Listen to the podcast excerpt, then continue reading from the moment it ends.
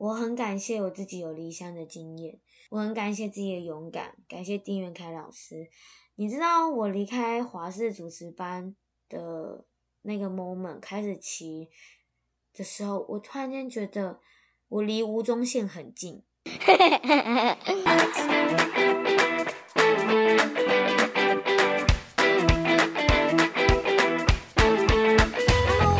欢迎回到傻妹小剧场。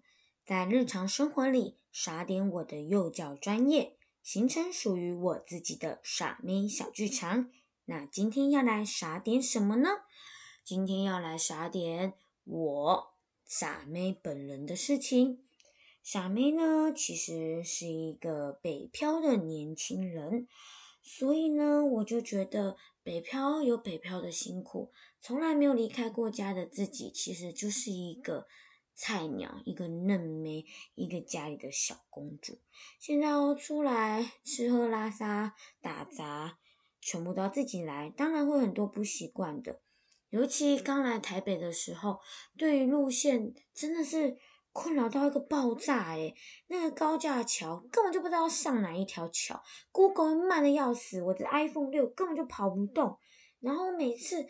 都要停在路边，在那边看，说现在要跑去哪里，又要按结束，然后又要按更新，然后又要按两按两下，然后重新输入，每一次都快要被我的 Google 搞到翻掉了，然后又很危险，因为大家都骑超快，根本就没有人可怜你说哦你在地不熟，所以我骑慢一点陪你，没有没有这种人，每一个人都飙的跟什么一样，是在比赛哦。我就觉得超可怕，而且还会扒你，超级没有亲切感的。但是当然也很亲切的，像有时候我骑车骑的呃，可能离大车太近，我没有那个观念。突然间，我的右边开到了一台小卡车，叫发财车。发财车的阿北就很贴心的摇下车窗跟我说：“阿妹呀，阿妹呀，你不要离那个大车那么近，那个是大车的死角，你在那里你会被他。”捏到你不知道，我就觉得哇，好感动哦！台南人就是喜欢这种人情味。我觉得台北人其实也是有给我很大的人情味。像我在买东西的时候，台北人也会跟我说：“哦，你台南上来的，我知道台南哪里很好吃哦，小吃很好吃啊。台南的哪里？我上个礼拜才去，很好玩呢。”哦，那你一个人很辛苦哦，台北很冷哦，你要注意保暖。我就觉得 真的很贴心呐，但是生活上有时候我会觉得很不习惯啊，就比如说，呃，做捷运。搭公车，这都是台南没有的东西。台南人就是爱骑车，偏偏骑车又很危险。一直是下雨天，我到现在还没有克服。下雨天我要看 Google，然后我的导航又比较慢，我又不能听蓝牙耳机怕触电。有些耳机也怕坏掉湿掉。我有次下雨天，然后听我的那个 Google 地图，然后我还穿了雨衣，结果没想到我的雨衣的最上面的扣子没有把它扣起来，结果漏水了。就这样子沿着我的脖子，慢慢的掠到了我的胸口，沿着我的手机的吊绳滑进了我的更下面、下面、下面、下面的耳机孔。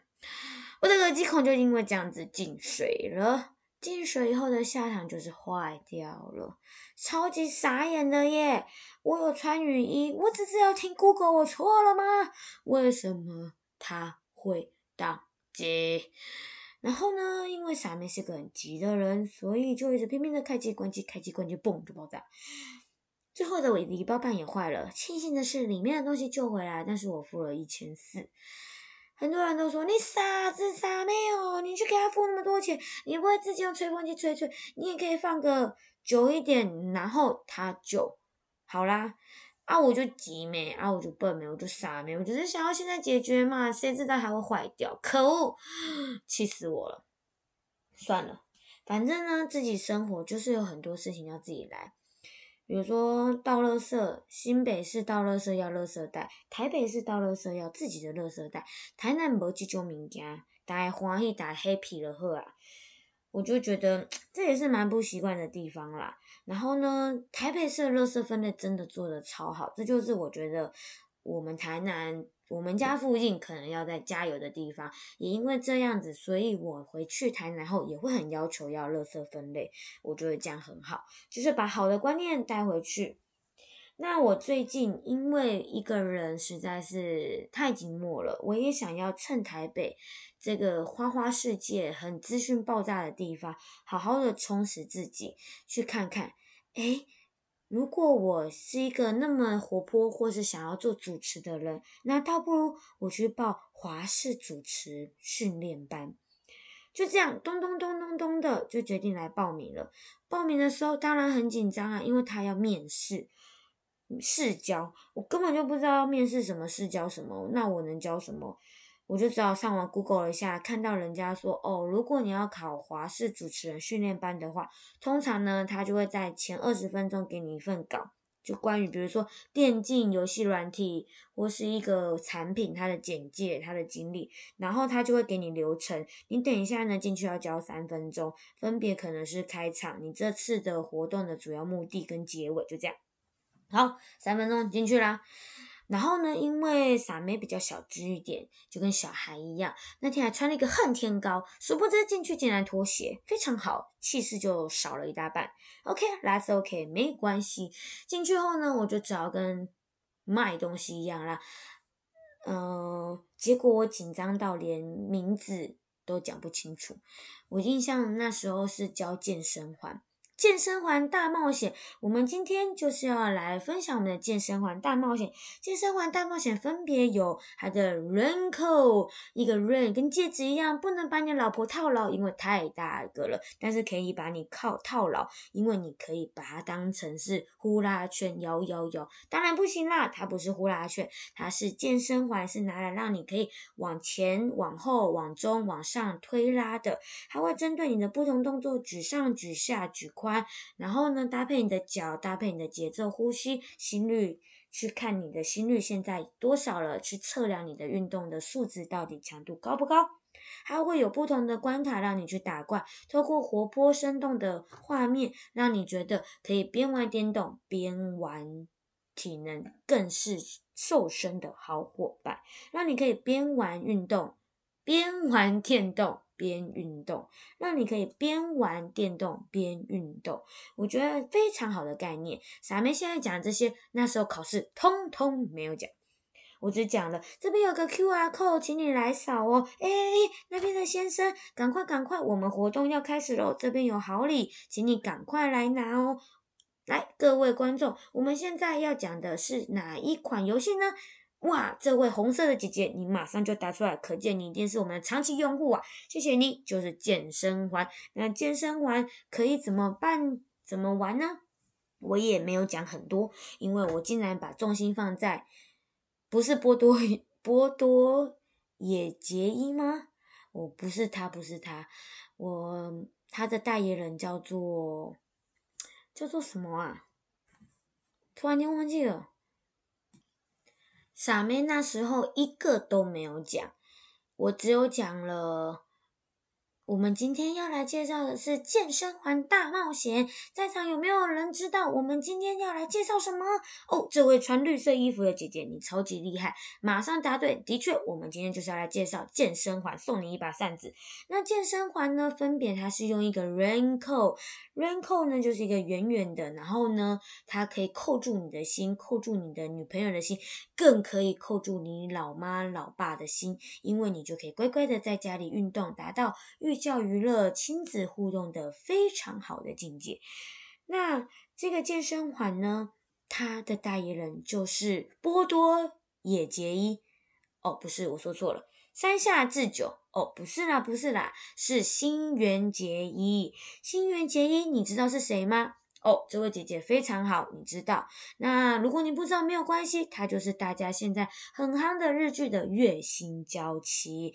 你娶不到月薪娇妻，把你的月薪存下来买健身环就对了，因为它会让你变得体态更好、更漂亮、更帅，你就可以去把妹了，不用花钱，可以让自己身体健康，又可以假爸爸。哦，不是那个假爸爸啦，是 King 爸爸。哦，不是，不是，都不是啦，是让你可以每一天的心情形容巴巴爸，除了肚子瘦扁扁以外，那我就讲了这些废话，然后，然后就说来打卡啊，打卡送东西啊。这一场游戏的这一场活动的目的就是要打卡、按赞、分享，就可以得小礼物，要让我们的健身环可以人气 up up up。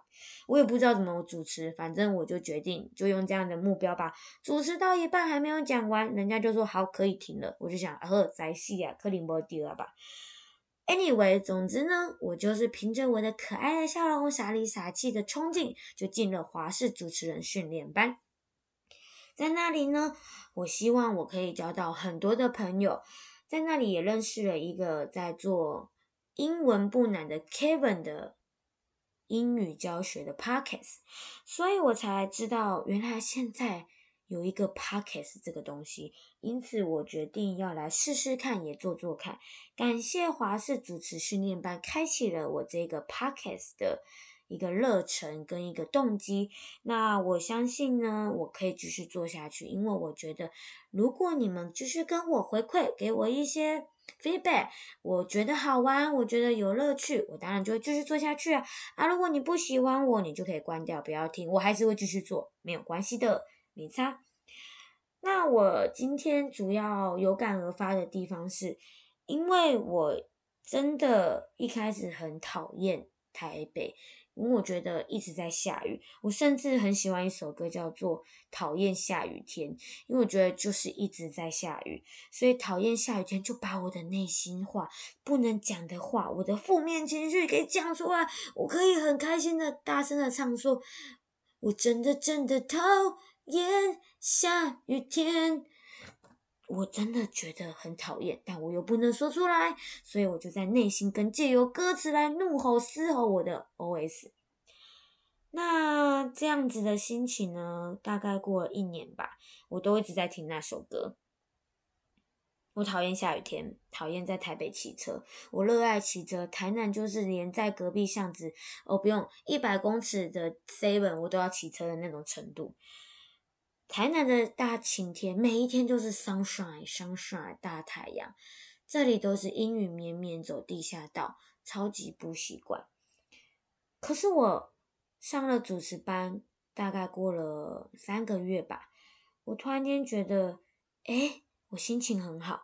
有一天，因为我加班，所以我必须要骑摩托车到骑三十九分钟的路程到。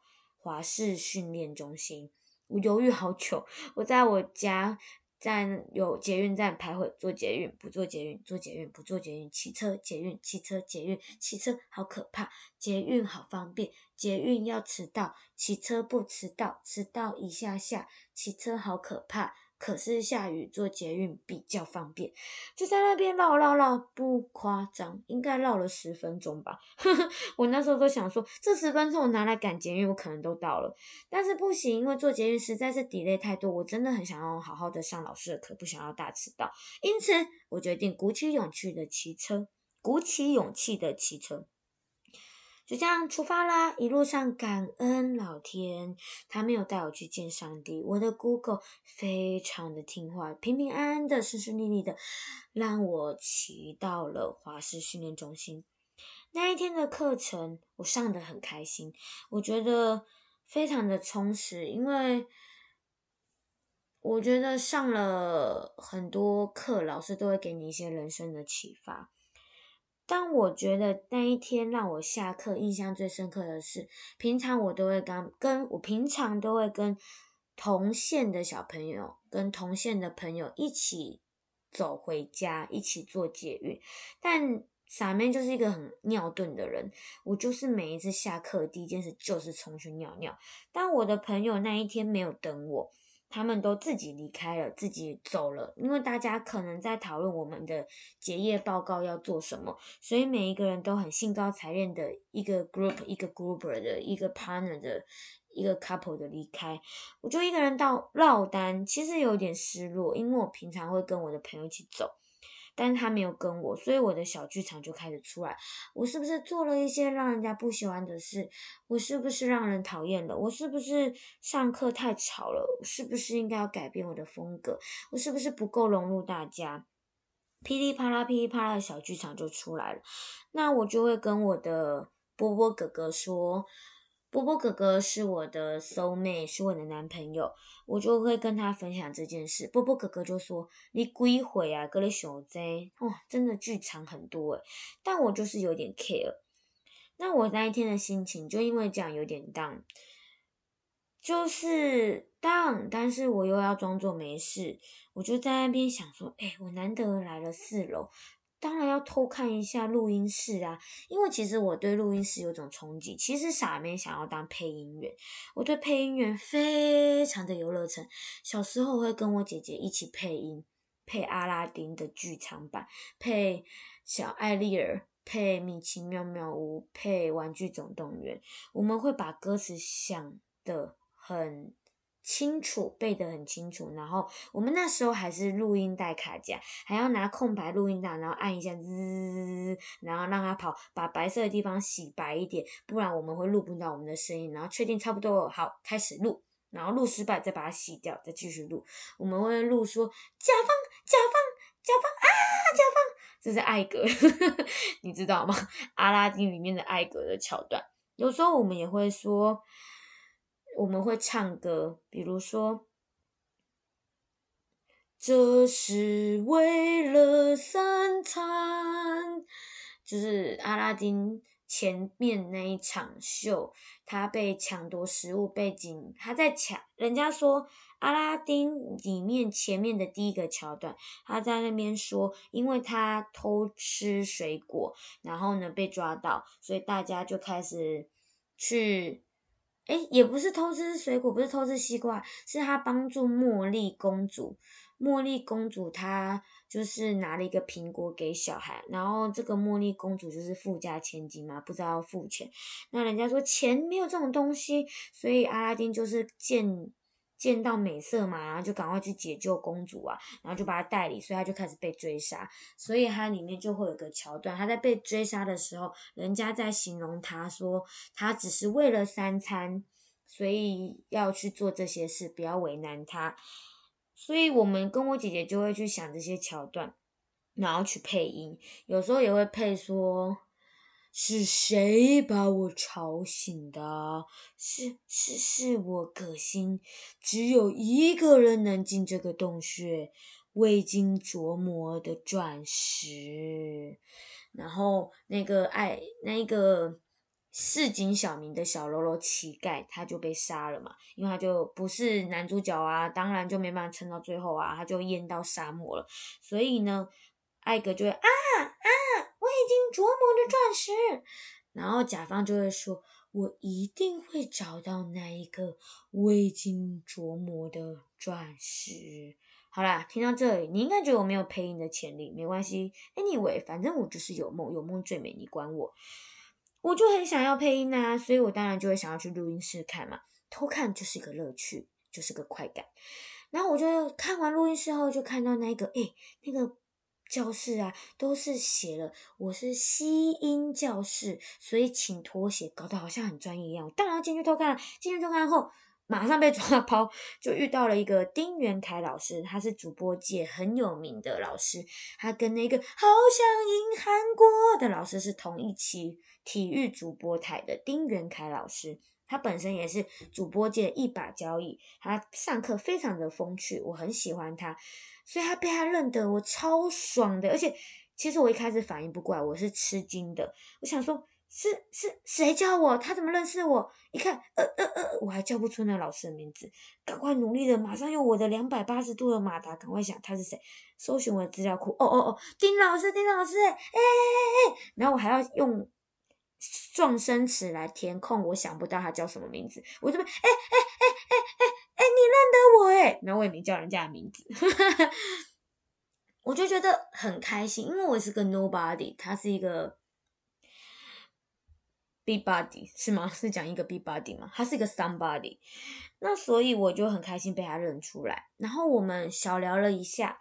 他问我说：“诶，那其他人怎么没有跟你？”我说：“哦，其他人先走了，他们可能在调调，在讨论结业报告。”那老师也问我说：“啊，今天怎么没有宵夜？你们不是会一起吃宵夜吗？”我就说：“因为我们最近大家都在减肥，为了结业影片，每个人都在待影 on the die。我不知道我的英文对不对，就是在减肥。”那我就觉得跟他聊的时候，他第一句话问我说：“你不是要做 YouTube 频道吗？你做了吗？”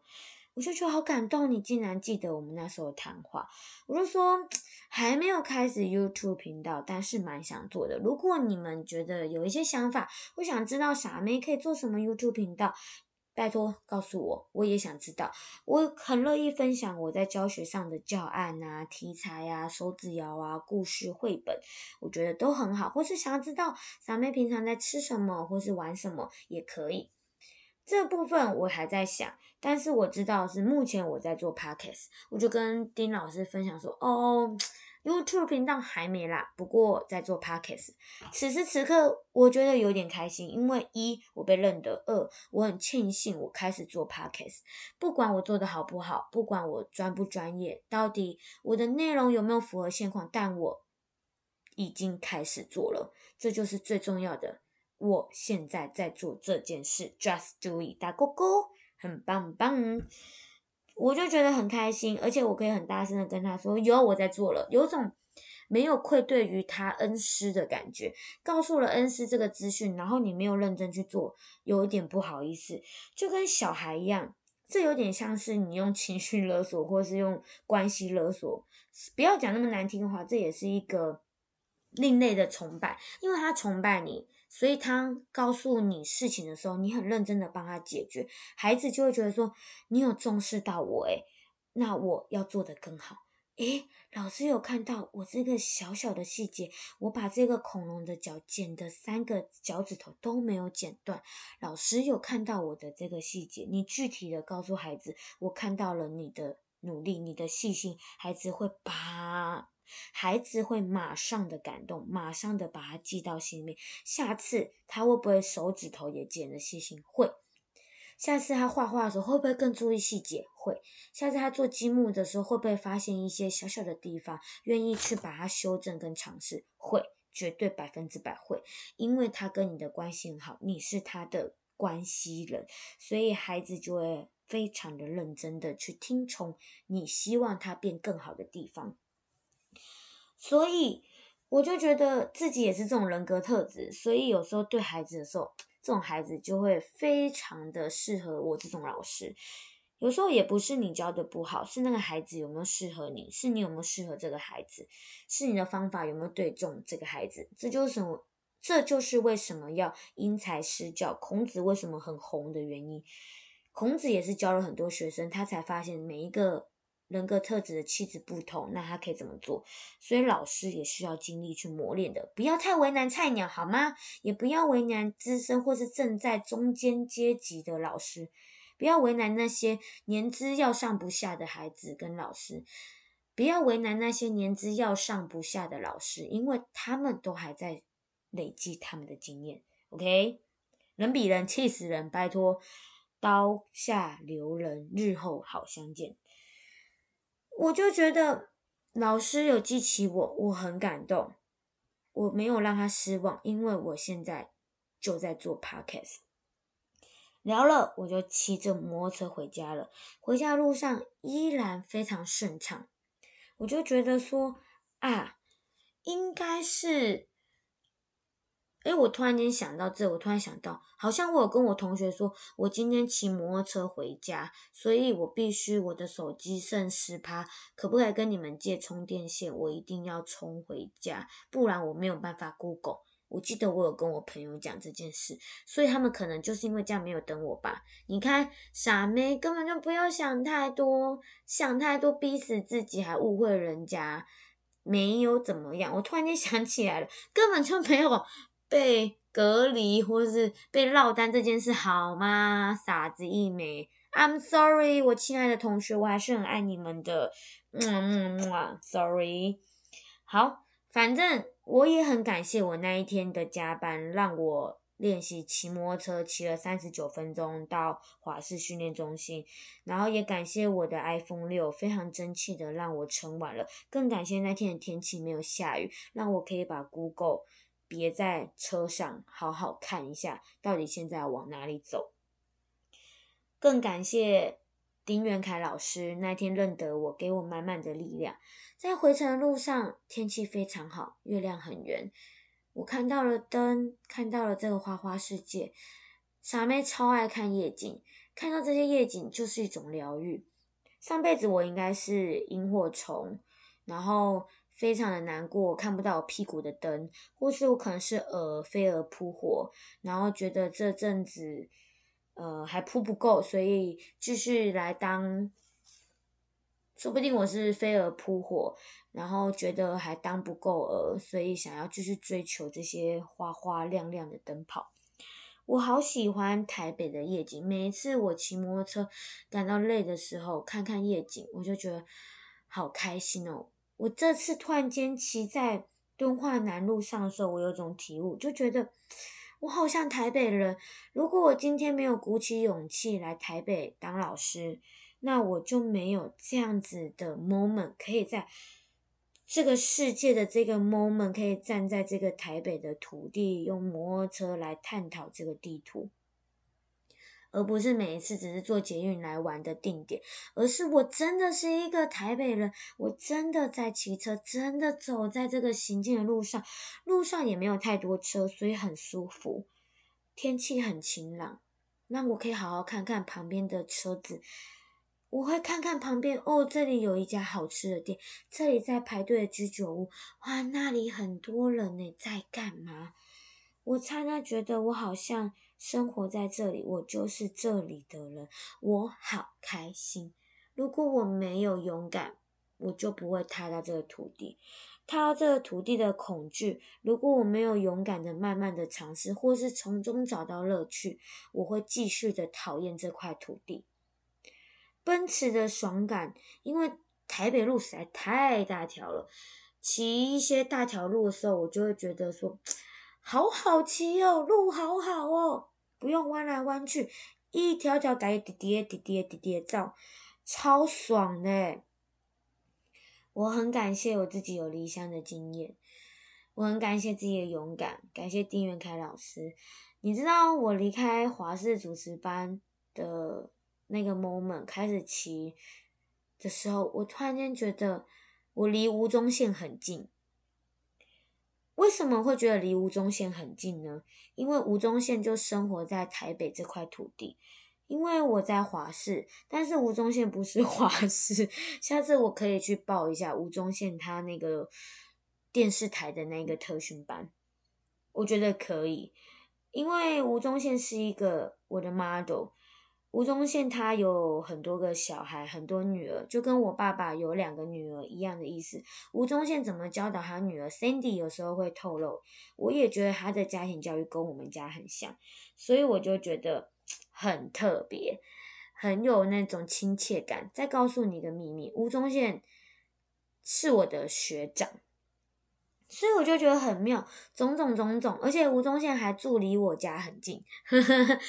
他小时候会去偷看那些戏院，我爸爸也会。那些戏院都是我从小生长的环境，就是中国城，台南的中国城中正路，现在被拆掉了。中国城被拆掉，变成乐活乐活公园，很多的。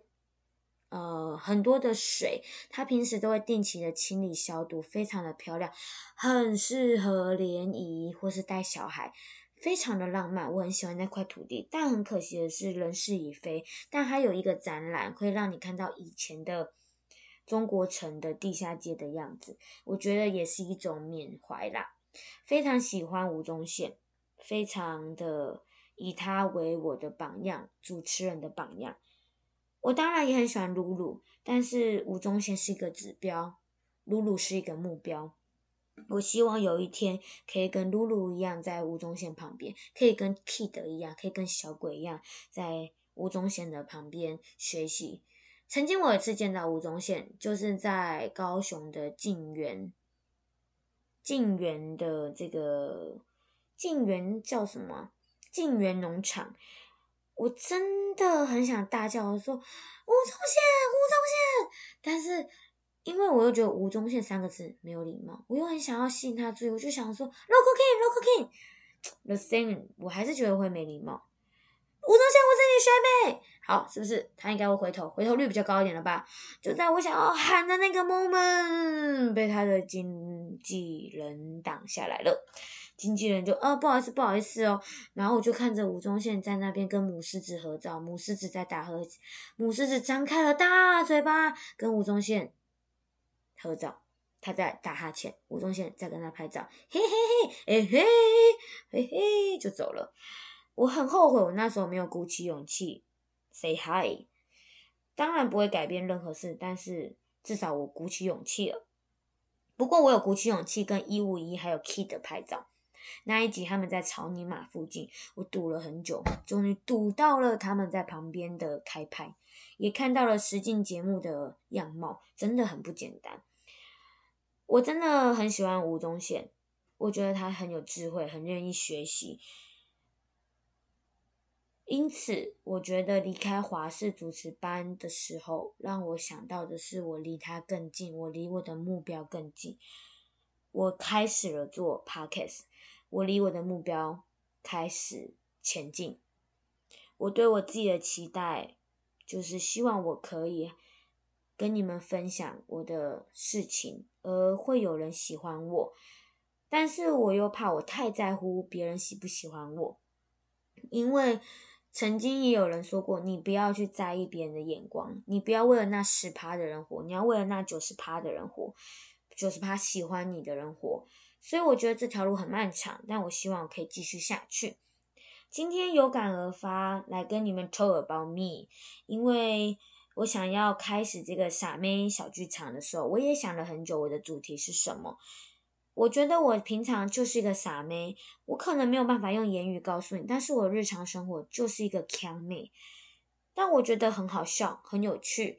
这个傻妹可以给旁边的人带来活力，希望你们会喜欢我的频道。今天讲了很多跟傻妹有关的事，那如果你还想要了解傻妹更多的话，欢迎你留言告诉我。我们下次见，拜拜。